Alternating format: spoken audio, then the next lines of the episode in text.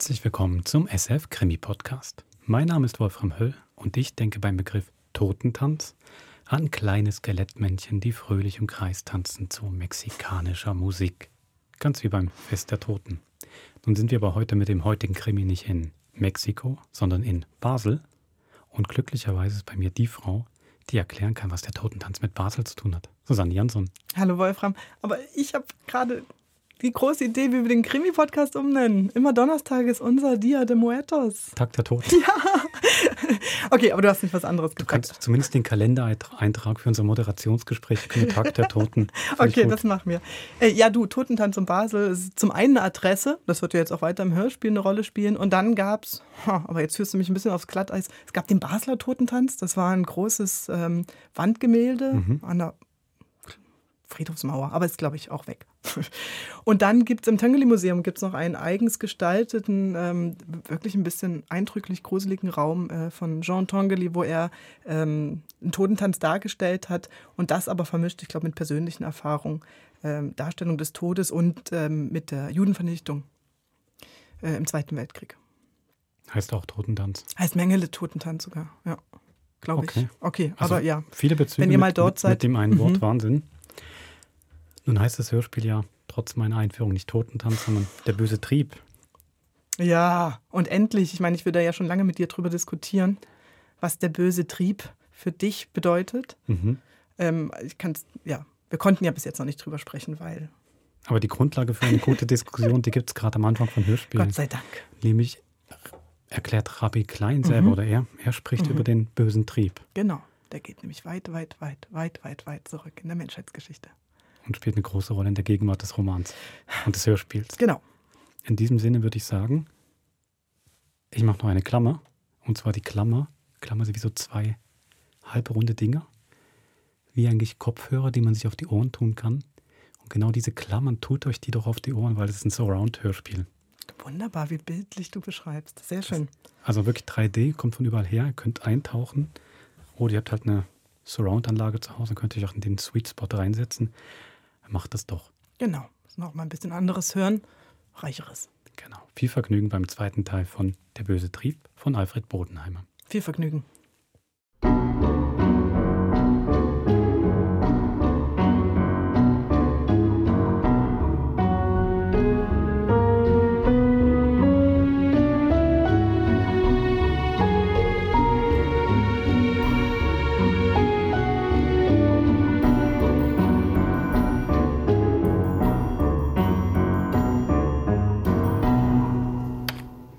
Weiße Handschuhe. Können Sie sich vorstellen, mit jemandem zu leben, den Sie nie mehr ohne weiße Handschuhe sehen? Warum tut Sonja das? Ja, wenn ich das wüsste. Sie trägt sie immer, auch nachts im Bett. Diese Handschuhe, die bedeuten für mich nichts anderes, als ich rühre nichts mehr an, was mich mit dir verbinden könnte. Ich möchte keinen Körperkontakt mehr mit dir. Ach, zuweilen kommt es mir so vor, als wären wir Alice und Edgar. Alice und Edgar? Das Paar in Strindbergs Totentanz. Ah, ah kenne ich leider nicht. Sollten Sie aber, Herr Rabbiner. Weltliteratur. Übrigens das Stück, wegen dem Sonja und ich damals extra nach Wien gefahren sind. Ah ja, diese Zadek-Inszenierung. Hm. Sie hören sich die Aufnahmen der Gespräche also tatsächlich an. Und was ist mit denen, Alice und Edgar, meine ich? Eine Ehehölle. Was von der Liebe übrig ist, reicht noch, um den Hass zu nähern. Ihren Hass auf mich. Ich liebe sie nämlich immer noch. Warum hasst Sonja sie?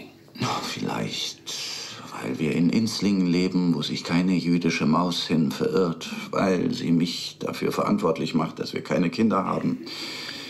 Weil ich nicht Feuer und Flamme bin, ein Kind zu adoptieren, weil sie nicht glaubt, dass ich wirklich ein gläubiger Jude bin, weil sie meine Reisen in den Kongo für eine große verlogene Humanitätsshow hält, weil sie mich für ihren Seelenzustand verantwortlich macht.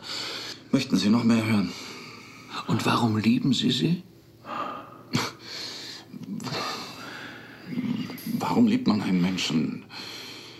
Lieben Sie Ihre Frau? Ja, ich liebe meine Frau. Aber meine Frau liebt mich auch. Das macht es einfacher. Schlafen Sie noch mit ihr? Entschuldigung? Ich meine, Das ist doch auch part of the game. Ja, aber nicht part of your game. Mich interessiert mehr, ob Sie Ihrer Frau auch zu verstehen geben, dass Sie sie lieben. Ja, das ist leider vergebliche Liebesmüh. Herr Rabbiner, wissen Sie eigentlich, was es heißt, mit einem Menschen zu leben, von dem Sie heute nicht wissen, in welcher Verfassung er morgen aufwacht? Aber das heißt doch auch, dass Sonja Sie nicht immer hasst, nur an schlechten Tagen. Hm. Ja, aber die werden leider immer mehr. Im letzten Frühjahr, da habe ich noch Hoffnung gehabt. Seit dem Sommer haben wir kaum noch gute Momente. Am Ende wird der Totentanz unser Schicksal sein. Gott behüte. Wie kann ich helfen? Sie hören zu. Das ist schon viel. Und im Alltag versuche ich mich an die Mussar-Regeln zu halten. Wissen Sie, dieses ganze Torah-Lernen kriege ich ja nicht hin. Da fehlt mir einfach die Vorbildung. Aber jeden Tag eine Viertelstunde Maimonides-Lektüre, das hilft mir wieder auf die Beine. Maimonides, oho. Ja, der Führer der Verirrten. Dass der Mensch im Ebenbild Gottes geschaffen ist, bedeutet gerade nichts Körperliches, sondern steht umgekehrt für die Fähigkeit des Menschen, wie Gott abstrakt zu denken. Sowas haut mich um. Haben Sie die Schöpfungsgeschichte mal aufmerksam gelesen? Ja, also ich halte das mehr mit der Evolution, diese sieben Tage. Das ist ganz interessant, aber vom Rationalen her. Darum geht es nicht. Es geht um den Wortlaut. Um das, was das Judentum in diesem Wortlaut erkennt. An jedem Schöpfungstag heißt es mindestens einmal, Gott sah, dass es gut war, nicht wahr? Ja, soweit ist es mir bekannt. Ich fand das schon immer sehr nett. Gott sitzt beim Feierabendbier, zieht eine positive Bilanz und dann geht er schlafen. Äh, bleiben wir mal beim Text, Viktor. Es gibt nur eine einzige Textstelle, nämlich nach der Schöpfung des Menschen. Da steht geschrieben, und er sah, dass es sehr gut war. Warum plötzlich sehr gut? Ja, das kann man sich wirklich fragen. Vor allem, nachdem Gott einige Generationen später bereute, den ganzen Laden überhaupt aufgebaut zu haben und eine Sintflut schickte. Äh, jetzt sind wir erstmal bei der Schöpfung. Die Rabbiner im Midrash haben gemeint, das Wörtchen sehr steht für den bösen Trieb. Ohne den bösen Trieb würden Menschen keinerlei Initiative ergreifen. Nicht heiraten, nichts pflanzen, keinem Erwerb nachgehen, nichts. Viktor, geben Sie Ihrem bösen Trieb mehr Raum. Sperren Sie sich nicht mit Maimonides oder Ihren Mussar-Büchern ein. Sich nur zu beklagen, dass man nicht geliebt wird, das reicht nicht. Sie haben mehr zu bieten.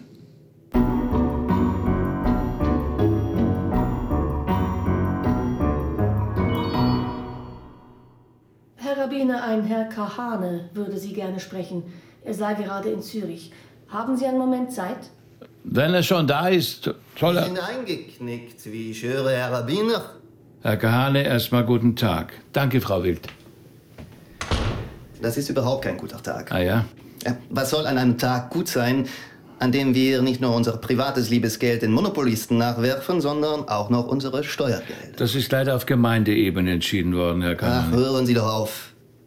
Wenn die Gemeinden sich erpressen lassen, dann ist es an Ihnen einzugreifen. Sie sind das geistige Oberhaupt der größten jüdischen Gemeinde in der Schweiz. Aber da muss nur Krugmann, dieser Erpresser, kommen und schon krümmt sich die ganze Herrlichkeit der Züricher Orthodoxie wie ein Würmchen zusammen. Ich kann Sie verstehen, Herr Kahane, aber ohne Rückendeckung der Gemeinden kann ich nicht... Ich bitte Sie, glauben Sie wirklich, es gäbe keine juristischen Mittel und Wege, gegen solche Erpresser sich zu wehren? Es wäre der geeignete Moment gewesen, mit dieser ganzen Monopolwirtschaft endlich aufzuräumen.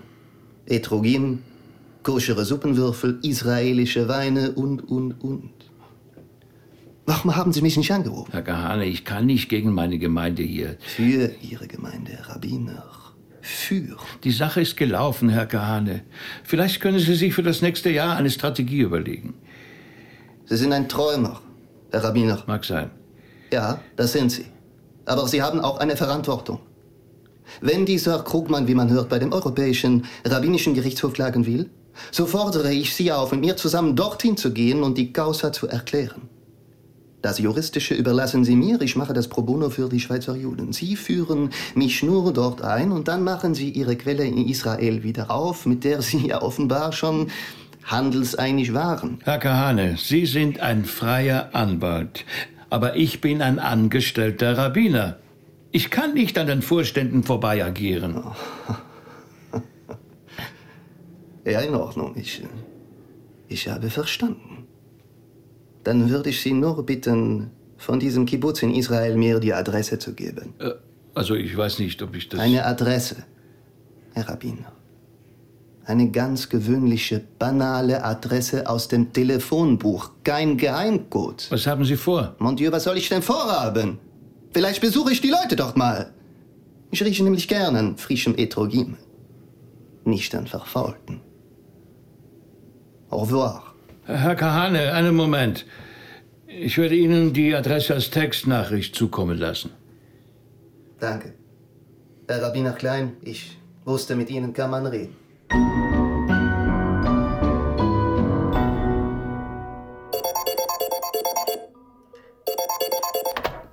bitte, wer ist da? Klein hier. Oh, Sonja, wie geht es Ihnen? oh ja, äh, den Umständen entsprechend. Ne? Heute Morgen sind Anouk und Werner bei mir gewesen. Ah, sehr gut. Ja. Woher kennen Sie die beiden eigentlich? Oh, mit Anouk habe ich im Studentenwohnheim das Zimmer geteilt. Seither waren wir eigentlich immer im Kontakt. Also sogar als sie, äh, in der Zeit, als sie in Amerika war. Dort hat sie dann auch Werner kennengelernt. Ach ja. Ja, so. Mhm. Mhm. Heute wohnen die beiden in der Schweiz. In Möhlin. Möhlin, ja. Berühmt für seine Störche.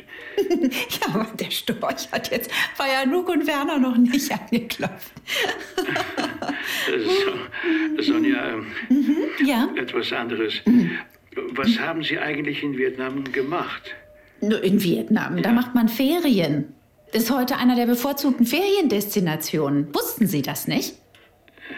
Ich glaube Ihnen nicht so recht. Oh, oh. Aber ich will Sie nicht bedrängen. Sie wissen, ich bin immer für Sie da, wenn Sie mich brauchen. ja.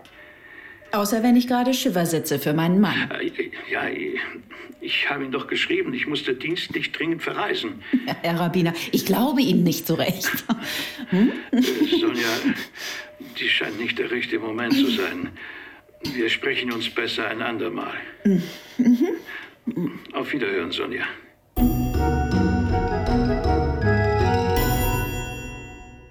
Klein hätte gerne einmal wieder einen ruhigen Abend zu Hause verbracht, aber er musste sich beim 90. Geburtstag von Gina Deutsch Castelnuovo zeigen.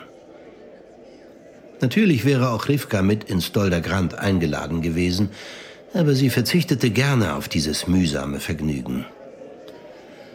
Normalerweise ging Klein auch nicht zu solchen Anlässen, aber bei La Grande Gina, wie alle Welt sie nannte, konnte er nicht kneifen.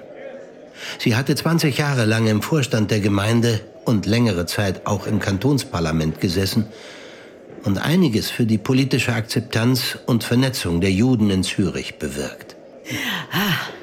Il Rabbino. Aber bitte, per favore, der heutige Abend ist kein Krankenbesuch, ah? Nein, nein, wo denken Sie denn hin? Liebe Gina, Krankenbesuche bei mir nur am Freitag. Oh, dann werde ich in Zukunft mir immer sehr genau merken, wann Sie zu mir kommen. Ma sempre con amore, wann immer ich zu Ihnen komme. Uns beiden schlägt doch keine Stunde. Ma com'è affascinante. Samuele, figlio mio, wenn ich diesen Rabbino gekannt hätte, quando ero giovane e bella, wäre ich eine richtig religiöse Frau geworden. Fortunati voi! Da habt ihr alle großes Glück gehabt.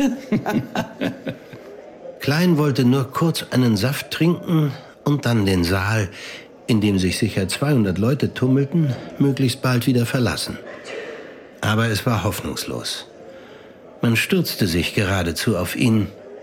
Die Etrogem-Geschichte wurde rauf und runter dekliniert und er selbst für seine gescheiterte Aktion in Israel bemitleidet. Nach mehr als einer Stunde sah er aus den Augenwinkeln, wie die erschöpfte Gina aus dem Saal gefahren wurde, während ihn nach wie vor erregte Gemeindemitglieder in Beschlag nahmen. Rivka, es war wieder mal fürchterlich. Lauter Mehrbessere aus der Gemeinde, die sich mit diesem unkoscheren Zeug vollstopften und nur das eine Thema hatten.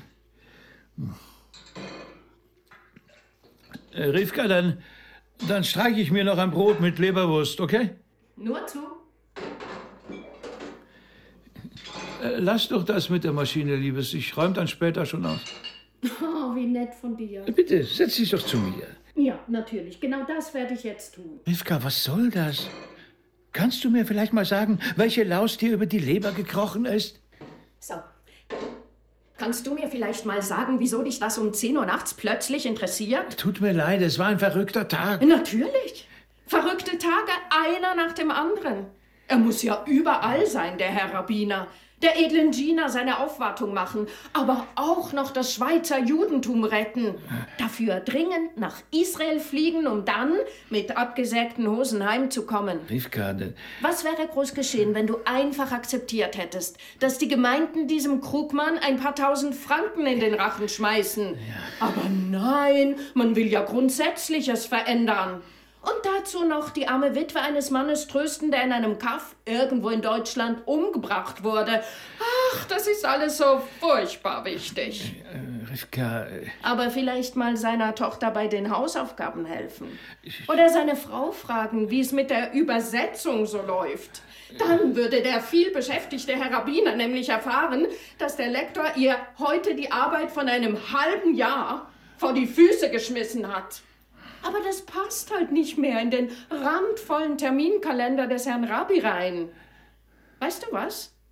Friss deine Leberwurst und lass die Leute um dich herum einfach in Frieden.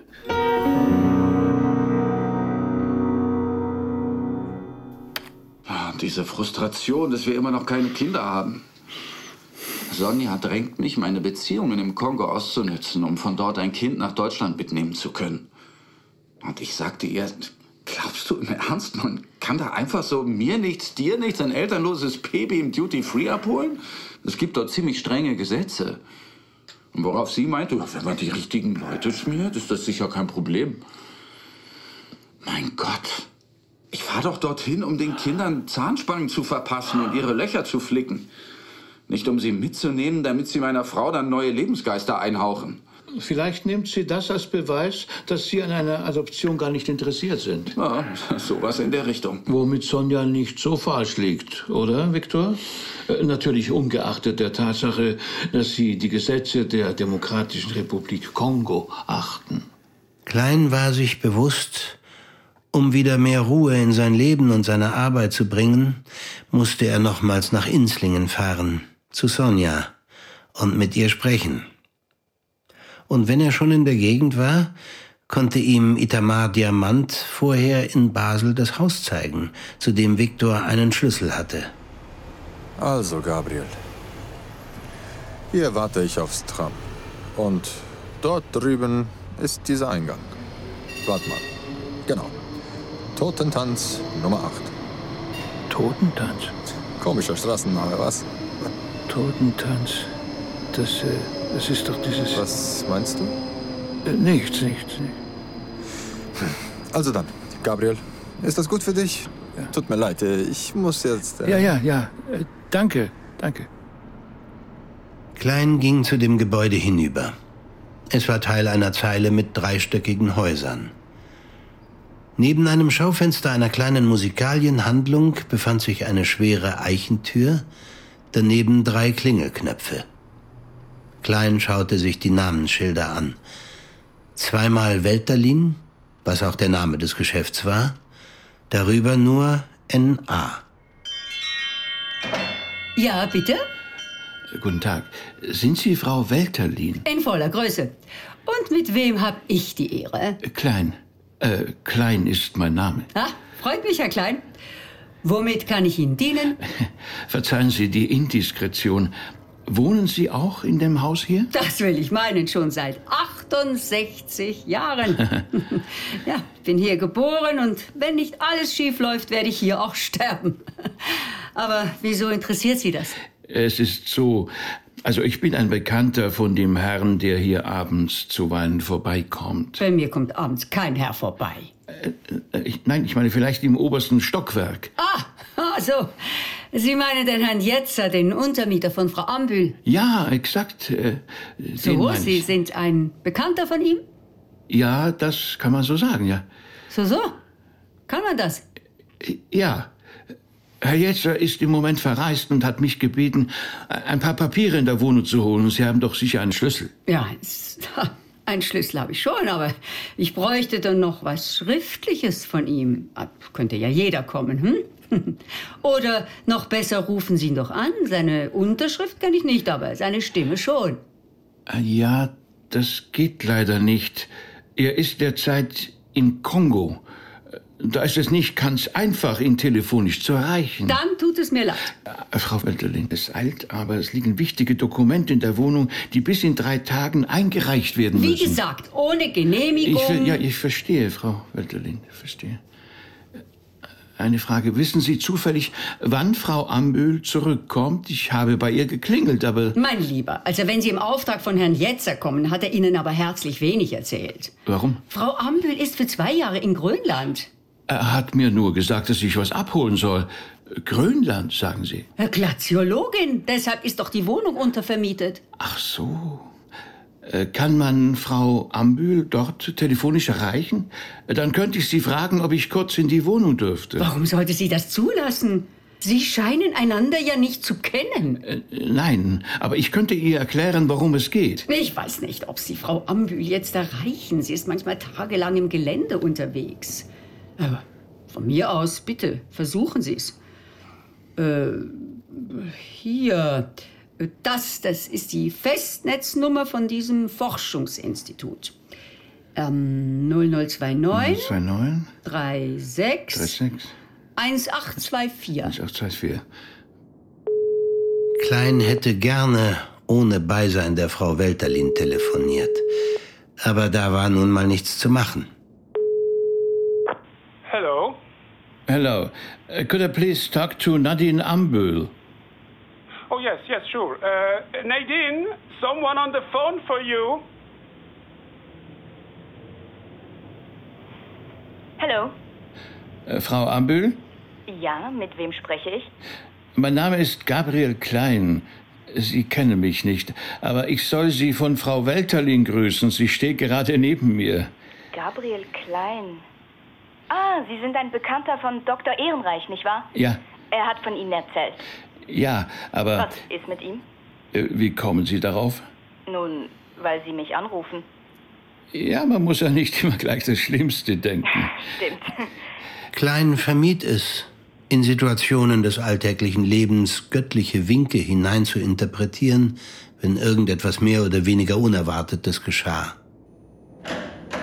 Äh, oh, Moment, Frau Ambühl. Aber als genau in diesem Moment ein Kunde den Laden betrat und Frau Welterlins Aufmerksamkeit forderte, fiel es ihm schwer, das anders zu deuten. So, da bin ich wieder.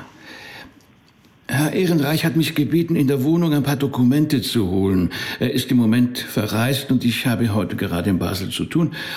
Bloß habe ich keinen Schlüssel. Deshalb möchte ich Sie bitten, Frau Welterlin zu erlauben, mich kurz reinzulassen. Aber selbstverständlich. Geben Sie mir bitte, Frau Welterlin. Das ist sehr freundlich von Ihnen. Äh, Frau Welterlin bedient im Moment gerade noch einen Kunden. Hm, Na gut, wenn es nicht zu lange dauert. Was mich interessieren würde, weil er nie etwas davon gesagt hat, wie ist Viktor überhaupt zu Ihrer Wohnung gekommen? Äh, ich bin seine Patientin. Ach so. Sie wissen ja sicher, einige Meter hinter der Grenze kostet der Zahnarzt nur noch die Hälfte. Ja, das hört man immer wieder. Und als ich Dr. Ehrenreich vor anderthalb Jahren erzählte, dass ich bald längere Zeit für ein Forschungsprojekt weg sei und wohl meine schöne Wohnung aufgeben müsse, hat er mir vorgeschlagen, sie während dieser Zeit als Untermieter möbliert zu übernehmen. Ah, er ja. wolle künftig den Schabbat mit seiner Frau in Basel verbringen. Die Gemeinde in Lörrach sei ihnen etwas zu klein und am Schabbat dürfe er nicht fahren. Äh, ja, Sie kennen sich da ja besser aus. Ja, ja. Auf jeden Fall hat er mir die Miete für die ganzen zwei Jahre gleich bar auf die Hand bezahlt. Ah, alles klar, alles klar. Ja, ist denn Frau Welterlin inzwischen wieder zu sprechen? Ja, äh, gleich. Äh, übrigens, Frau Ambühl, eine Sache noch. Gegenüber Frau Welterlin hat sich Viktor als Herr Jetzer ausgegeben. Wie bitte? Warum? Keine Ahnung. Dann gebe ich Ihnen jetzt Frau Welterlin und äh, vielen Dank. Er hatte nur wenige Minuten. Das wusste Klein als er die geschmackvoll eingerichtete Wohnung betrat. Wenige Minuten, um nach etwas zu suchen, von dem er nicht wusste, was es war und ob es überhaupt existierte. Irgendetwas, das eine Verbindung zwischen Viktors Tod und dieser Wohnung schaffen würde. Das Erste, was ihm auffiel, war der beeindruckende Blick aus dem Fenster hinaus auf den Rhein, der gleich unter der Wohnung floss, und auf das Kleinbasler Ufer hinüber. Alles war fein säuberlich eingeräumt. Kein Hinweis auf Viktor Ehrenreich. Über dem Schreibtisch hing eine Pinnwand, auf der Dutzende von Fotos angeheftet waren. Die allermeisten zeigten unterschiedliche Personengruppen, bei denen oft auch eine jüngere Frau, wahrscheinlich Frau Ambühl, zu sehen war. Da blieb sein Blick an einem Polaroid-Sofortbild hängen, das irgendwie nicht zu den anderen passte. Es zeigte zwei Männer. Der eine war ohne Zweifel Viktor, der andere ein Afrikaner, der um einige Jahre älter zu sein schien. Klein zögerte einen Augenblick, dann nahm er das Foto ab und steckte es in die Brusttasche seines Jacketts. So, Frau Welterlin, vielen Dank für den Schlüssel. Herr Jetzer muss sich geirrt haben. Die Unterlagen waren nicht dort, wo er mir gesagt hat. Ja, ich habe mich sowieso gewundert, warum Herr Jetzer Sie mit dieser Sache beauftragt hat und nicht die Dame, die... die Frau Welterlin verstummte und erblasste im selben Moment. Klein erkannte, dass sie mehr gesagt hatte, als sie wollte. Dass die Beziehung zu dieser Dame nicht eine war, die Außenstehende etwas anging. Klein verabschiedete sich mit einigen Höflichkeitsfloskeln und trat auf die Straße.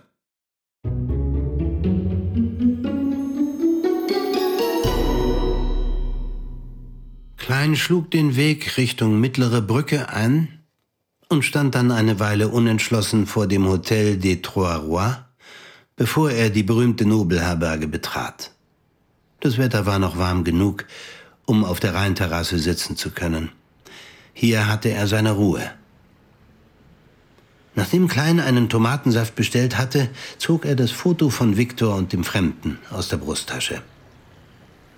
Der Hintergrund, ein Stück Fluss und die hinter Bäumen gelegene rötliche ehemalige Kaserne, ließ darauf schließen, dass das Bild auf dem Balkon der Wohnung am Totentanz aufgenommen worden war. Vielleicht von Viktors Geliebter, der ominösen Dame. Wie hat er gesagt? Am Ende wird der Totentanz unser Schicksal sein. Hat er vielleicht gar nicht Strindbergs Stück gemeint, sondern den Totentanz hier in Basel? Klein wunderte sich längst nicht mehr, dass er Selbstgespräche führte und Stimmen hörte. Er drehte das Bild um und sah auf die Rückseite, wo zuweilen ein Datum verzeichnet war, aber er fand nur eine handschriftliche Widmung Pour Nadine, mon hôtesse, en remerciement, Simon.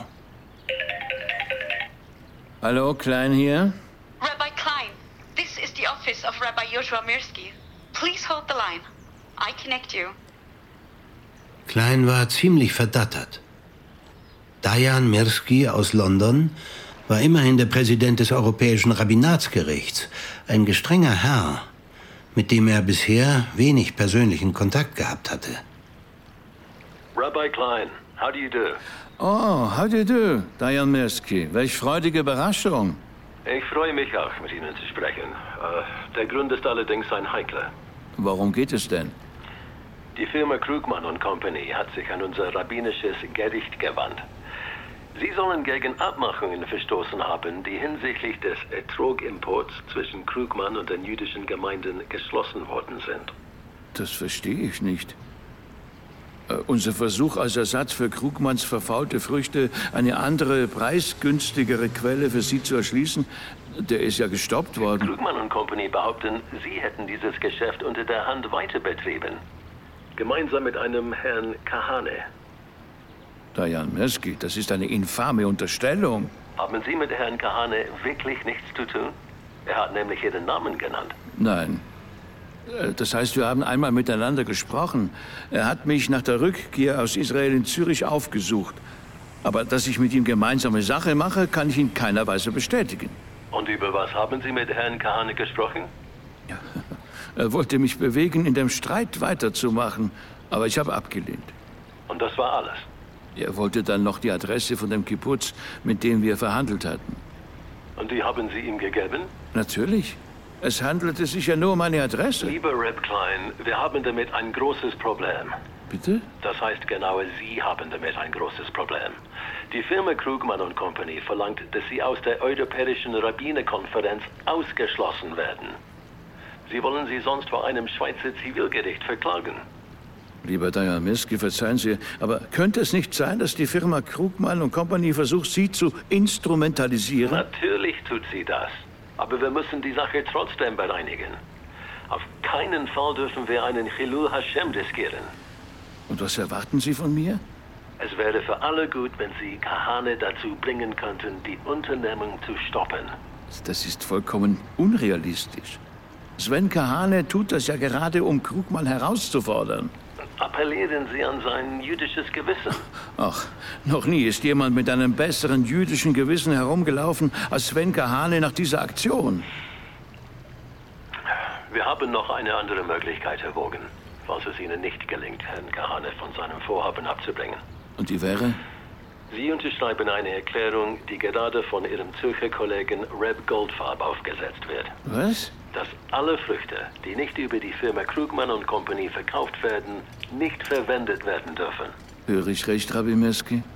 Rabbiner Goldfarb schreibt quasi eine Kapitulationserklärung zugunsten von Krugmann. Reb Klein, ich möchte doch nur eine Eskalation vermeiden. Und warum haben Sie die Eskalation nicht vermieden, indem Sie Krugmann aufforderten, lieber seine Geschäftspraxis zu überdenken, anstatt Leute, die sich damit kritisch auseinandersetzen, mit Klagen zu drohen? Sie kennen doch die Problematik dieses ganzen Handels mit Koscher und Ritualwaren genauso gut wie ich. Ja, ja. Gut, ja, wir haben Monopolisten. Aber wenn die das Gefühl haben, die ganze Sache lohne sich nicht mehr und abspringen, haben wir gar nichts mehr. Auf jemanden wie Herrn Kahane können wir uns da beim besten Willen nicht verlassen. Dayameski, ich muss mir überlegen, wie ich mit dieser Sache umgehe. Ich melde mich bei Ihnen. In Ordnung. Aber denken Sie daran, es muss schnell gehen. In spätestens 24 Stunden soll die Erklärung rausgehen. Koltov. Koltov.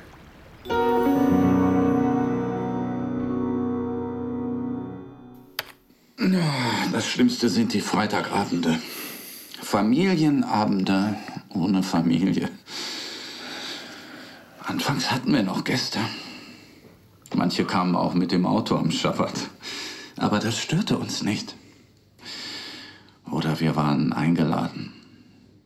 Wir marschierten manchmal über eine Stunde nach Hause, auch im Regen. Und einmal hatte ich nur einen Regenmantel und wir gingen eng aneinander geschmiegt.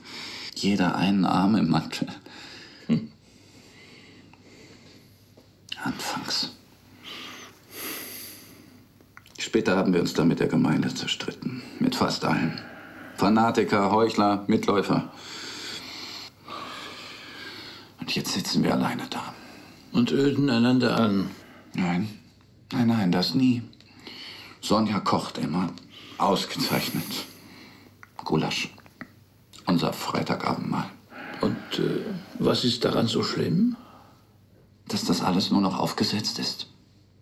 Dass wir tun, als wären wir ein Paar mit einer Zukunft. Als könnte alles wieder gut werden.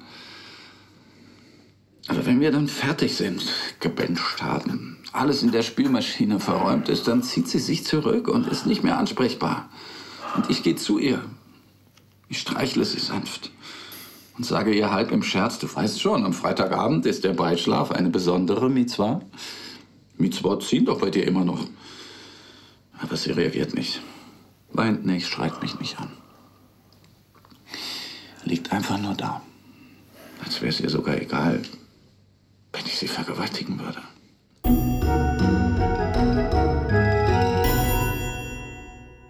Klein schlenderte noch ein bisschen durch die Basler Innenstadt, bis er schließlich auf der Uhr sah, dass es langsam Zeit war, um zu Sonja zu fahren. Vielleicht verdächtige ich Viktor zu Unrecht. Vielleicht ging es ja am Totentanz nur um politische Dinge. Der Afrikaner auf dem Foto.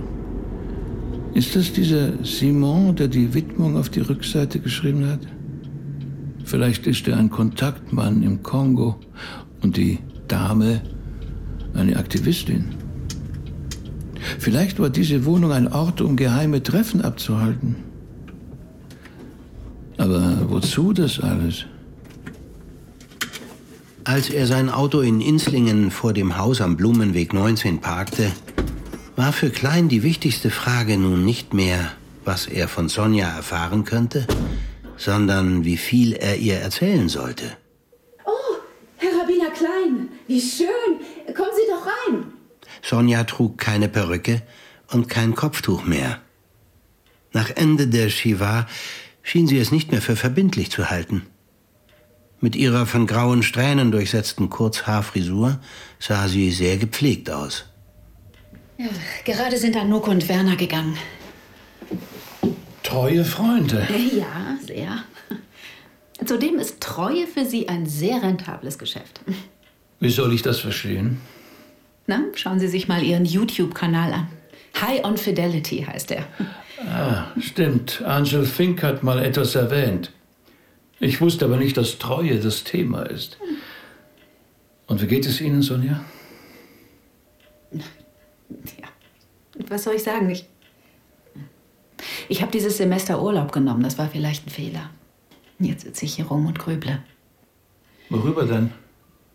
Ach Gott, welche Chancen Viktor und ich gehabt hätten, warum wir sie verpasst haben.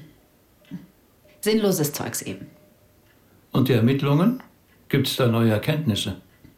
Oh, dieser Unmüßig, der würde mich lieber heute als morgen festnehmen. Hat fleißig ein paar Informationen gesammelt und sucht nun verzweifelt nach dem, was man wohl bei der Polizei als Missing Link bezeichnet.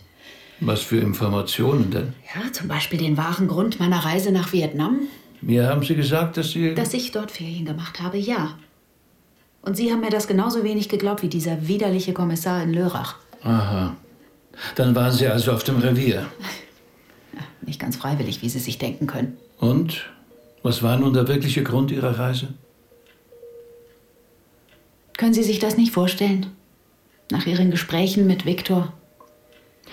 Hören Sie, Sonja, Sie können es mir sagen oder nicht. Für mich ist das nicht weiter wichtig. Wir können gerne über andere Dinge sprechen. Zum Beispiel, wie ich Sie in dieser Situation unterstützen kann. Aber für Ratespielchen bin ich nicht extra von Zürich hierher gefahren. In Vietnam kann man Kinder unter erleichterten Bedingungen adoptieren. So. Jetzt wissen Sie das, dann müssen Sie nicht unmüßig fragen. Aber das ist doch keine Schande.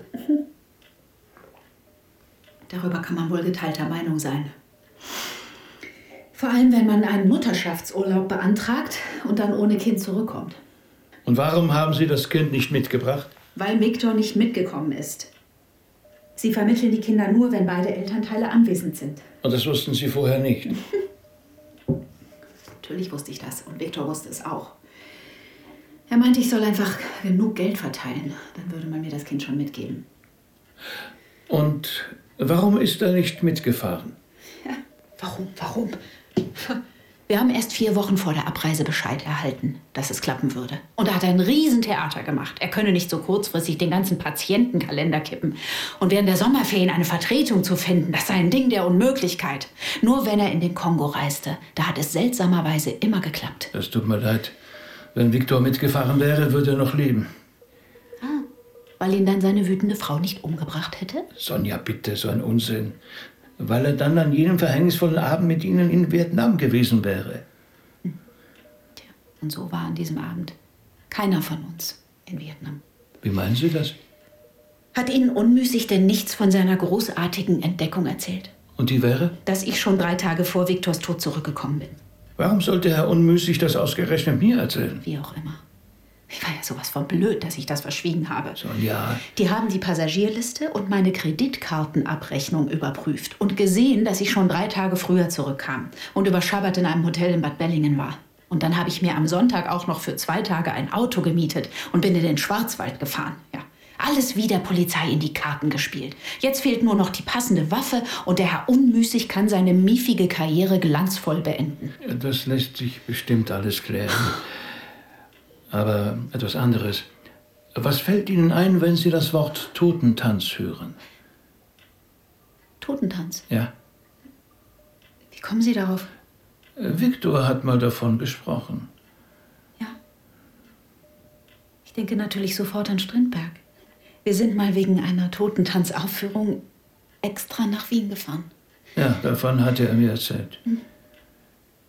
Ah, und jetzt sehen Sie uns als Paar, das hoffnungslos ineinander verstrickt war. Bis zum bitteren Ende. Sie waren doch ineinander verstrickt, oder? Ja, und wenn schon.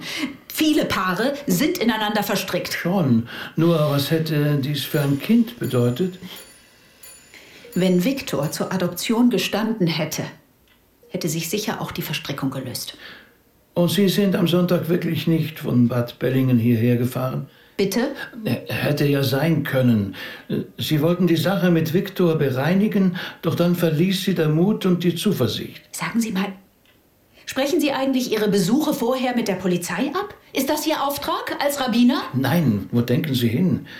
Aber es ist doch wichtig, Ihre Unschuld zu beweisen. Was? Seit wann muss man denn seine Unschuld beweisen? Sind Sie von allen guten Geistern verlassen? Herr Rabbiner, ich glaube, es ist besser. Sie gehen jetzt.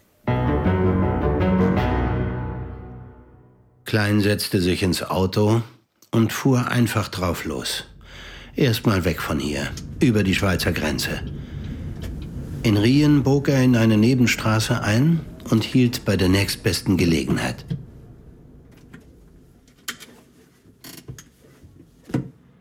Sonja scheint tatsächlich von der Basler Wohnung nichts zu wissen.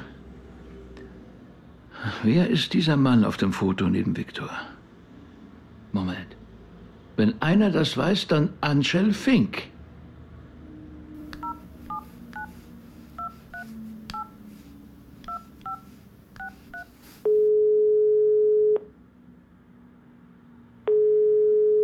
Hier Fink. Herr Fink, hier spricht Gabriel Klein. Oh, Herr Rabbiner. Ich habe nur eine kurze Frage. Ja, bitte. Wissen Sie von einem afrikanischen Bekannten von Viktor mit dem Namen Simon? Simon. ähm, Tut mir leid. Der Name sagt mir nichts. Aber Victor hatte natürlich im Kongo viele Kontakte. Die meisten von denen kenne ich nicht. Es gibt ein Foto mit den beiden. Sehr gut. Können Sie mir das Foto schicken?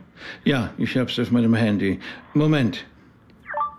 So, nun sollten Sie es haben. Ja, äh, mhm. ich sehe es. Tut mir leid. Ich kenne den Mann nicht. Klein wusste, dass er sich bei Unmüßig melden musste. Es führte kein Weg daran vorbei, ihm von Viktors Basler Wohnung zu erzählen. Ja, tant pis. Das kann warten. Es ist eh Abend. Außerhalb der Arbeitszeit, da würde ich eh stören. Ja, hallo? Na, Herr Rabbiner, schon wieder tief in den Schweizer Gefilden? Wenn man vom Teufel spricht. Herr Unmüßig, Sie. Ich, ich, ich bin in Riechen. Na, Da sind Sie aber noch nicht weit. Sagen Sie mal, Herr Kommissar, lassen Sie das Haus in Inslingen etwa observieren? Jetzt passen Sie mal auf. Ich wollte nur mal von Ihnen hören, was sich so tut im Hause Ehrenreich. Aha. Ehrlich gesagt, habe ich von Ihnen längst Bescheid erwartet. Wir könnten schon bedeutend mehr wissen, wenn Sie uns unterstützen würden. Das heißt wohl, Sie sind mit Ihren Ermittlungen auch noch nicht viel weitergekommen. Bei allem Respekt, Herr Klein.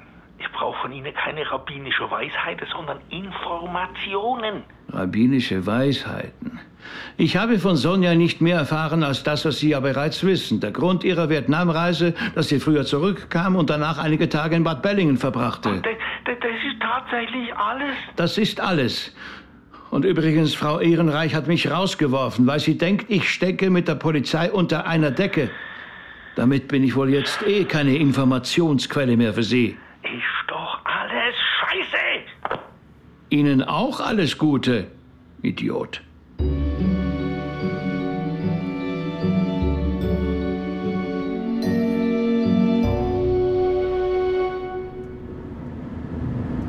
Unmüßig. Seltsamer Name.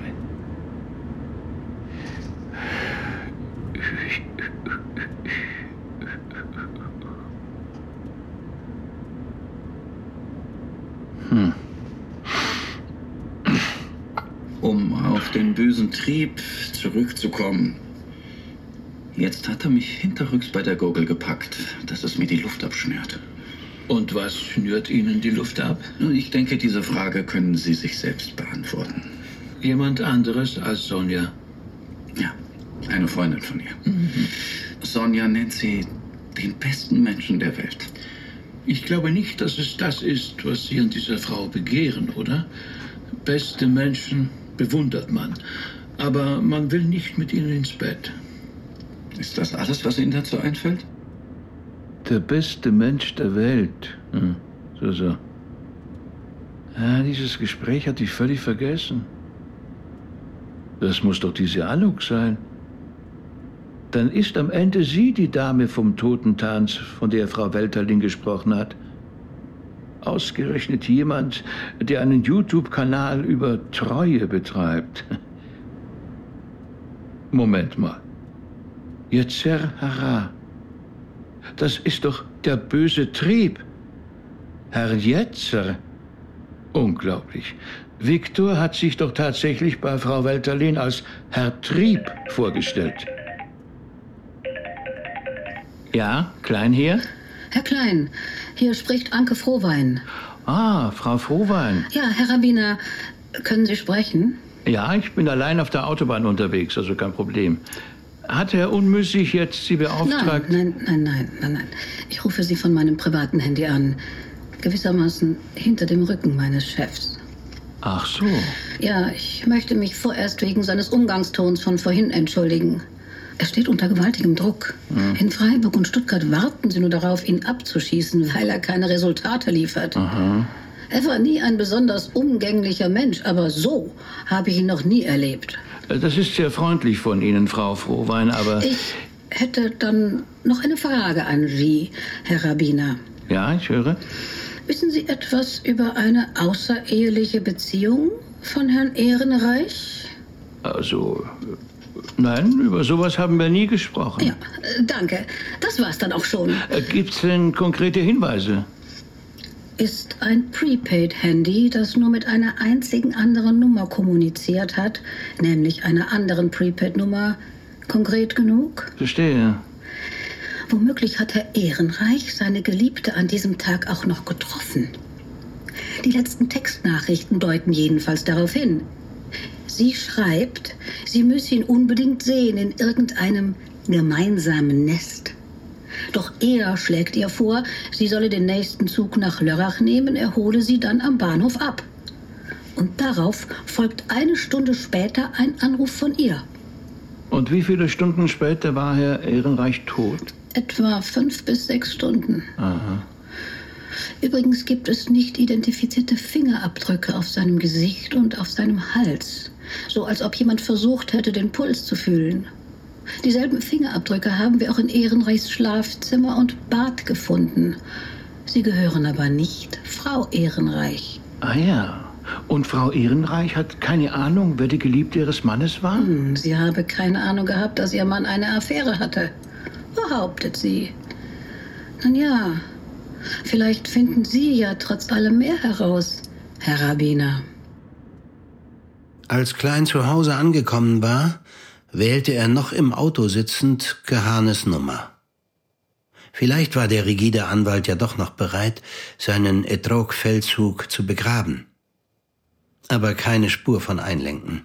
Im Gegenteil. Herr Kahane, verstehen Sie doch bitte. Ihr Vorgehen bringt mich in ernsthafte Schwierigkeiten. Herr Rabbiner Klein, es ist einzig Ihr Versagen, was uns in Schwierigkeiten bringt. Sie sind das Problem. Nur Sie. Kapiert? thank you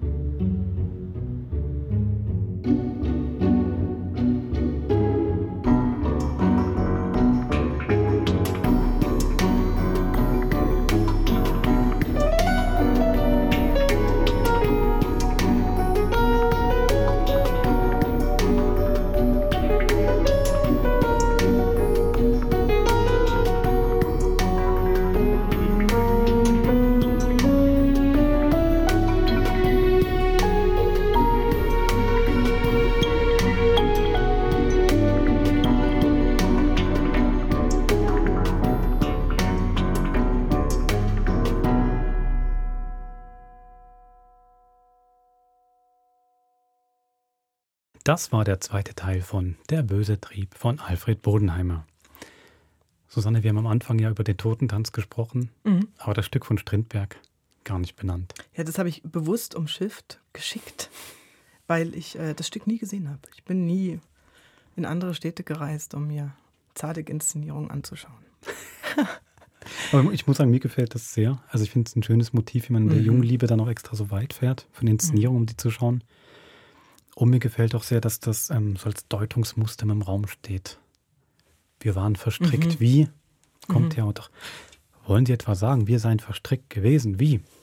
Im Stück, das gefällt mir wirklich extrem. Mensch, das hätten wir den Bodenheimer noch fragen sollen im Gespräch, ähm, was eigentlich welcher Totentanz ähm, für ihn zuerst im Kopf war, ob es die Adresse war oder das Trindberg-Stück, weil die, so wie sich das jetzt einlöst in den verschiedenen Mhm. Ähm, Bedeutungen auch für die jeweiligen Figuren, ist schon toll. Wir laden ihn mal wieder ein, wenn es den nächsten Bodenheimer Krimi gibt. Den nächsten Klein Ich Krimi, weiß, ich nicht, ob sagen. wir, ich weiß nicht, ob wir ihn genug bearbeitet haben in die Richtung. Wir müssen da nochmal Ja. rechtliche Anrufe, Wolfgang. ich habe nach okay? dem Gespräch noch weitergemacht. Ah, sehr gut. gut. Ähm, eine Frage hast du ja dann nach dem Gespräch auch noch gestellt von Mhm. letzter Woche, die wir jetzt leider nicht aufgenommen haben. Mhm. Seine Antwort vor allem, weil wir nichts spoilern wollten. Absolut. Ähm, zum bösen Trieb. Genau, weil mich das ja so beschäftigt hat, dass ich nicht für mich noch nicht so richtig einlösen konnte oder ich wollte es von ihm noch mal in klareren Worten hören, warum diese Kraft, die den Menschen besonders macht, aber mit dem Wort böse bezeichnet ist. Mhm. Also warum dieser Schaffenstrieb und Befreiungstrieb, warum der böse heißt und ich habe ihn gefragt, ob das vielleicht ein Übersetzungsfehler ist. Nein, aber ob es im Hebräischen anders äh, übersetzt ist. Und er meinte, nein, da ist es eigentlich auch so, aber es hat es hat quasi nicht diese äh, implizite negative Konnotation. Nicht so Kannst stark. du es noch? Ja, ich glaube, er hat auch gesagt, nicht, nicht so stark den Gegensatz zwischen Gut und Böse, Mhm. wie wir den vielleicht, wie man den sonst eher so hat.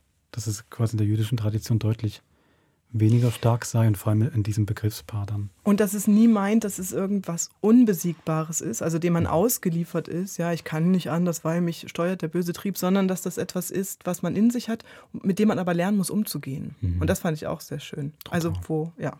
Und Ein bisschen so ein Minnegedanke eigentlich, oder? Wo die sexuelle Gier äh, kanalisiert wird in wunderschöne, rosenwerfende äh, Liebesgedichte und äh, Selbstzurückhaltung. Das ist meine Übersetzung. Aber komm, das, das geht so ein bisschen in die Richtung. Also du machst was, du gehst sehr konstruktiv mit. Ähm, etwas, genau. Ich glaube, es ist nicht alles ganz so sublimiert. Oder das, also das ist ja vielleicht auch gerade die interessante Frage. Der Rabbi fordert ja auch auf Mhm. bei einem dieser aufgezeichneten Gespräche. Sag. Ja, mach du erst deinen Satz fertig. Nein, er sagt ja dem, dem leider Verstorbenen dann. Lass- dem folgen, gell? Folgen Sie dem bösen Trieb im Sinne von beherrschen Sie ihn, kanalisieren Sie ihn, machen Sie ihn produktiv für Ihr Leben. Und da müssen wir uns jetzt fragen, ob Rabbi Klein nicht nur wirklich, wirklich gravierend in Ermittlungen eingreift, nachdem ein Mord geschehen ist, sondern ob er mit dieser Aussage nicht auch schon gravierend überhaupt äh, in die Entwicklung einer Kriminalgeschichte, also de, deren Ursprung mit ist. Weil wir wissen ja zum Beispiel immer noch nicht diese Wohnung da am Totentanz. Mhm. Warum hat der Zahnarzt die? Ist das ein Liebesnest? Ist das nur ein Rückzugsort von einer crazy Ehefrau? Also wenn man es so betrachtet, ist schon krass, dieser Mensch. Also wir haben es jetzt noch im Gespräch mit Alfred Bodenheimer davon gehabt. Also nicht nur baut er im Sinn im Laufe der Ermittlungen immer wieder recht viel Mist. Hat er, also Zitat Bodenheimer, das sagt nicht ich. Mhm. Und das macht die Figur ja auch so spannend. Aber du hast recht, also fast konstruiert er sich schon seinen eigenen Mordfall, zu dem er dann leider irgendwie immer wieder rein verwickelt wird. Das macht eigentlich diese Figur noch. Also wir wissen es nicht, aber ich finde, dass äh, Mhm. Die Möglichkeit besteht. Mhm. Wahnsinn, ja. Das ist der Brandlöscher, der sich die eigenen Feuer legt. Wer weiß. Also auf jeden Fall, das erfahren wir im dritten Teil. Aber nicht, dass ihr jetzt glaubt, wir spinnen nur rum, gell? Nicht, dass ihr glaubt, dass wir jetzt hier euch versuchen, auf irgendeine Fährte zu locken. Nein, nie. Gut. Also, ich würde sagen, wirklich, wir hören uns im dritten Teil nächste Woche wieder. Dritten und letzten Teil. Da merken wir wirklich, was der böse Trieb so eventuell angerichtet hat. Mhm. Vielleicht auch was der gute Trieb. Es gibt auch einen guten Trieb im dritten Teil, der recht wichtig wird, kann man Mhm. auch sagen. Ja. Jetzt kein, kein Ist theologischer kein- Begriff, nein. aber die andere Richtung wird im dritten Teil auch nochmal sehr wichtig, was das mit Menschen macht und wozu das führen kann. Klingt jetzt sehr allgemein, aber ihr werdet dann alles verstehen. so, ich höre jetzt auf. Es reicht. Wolfram, bis zum, Bis zum nächsten Mord. habt's gut.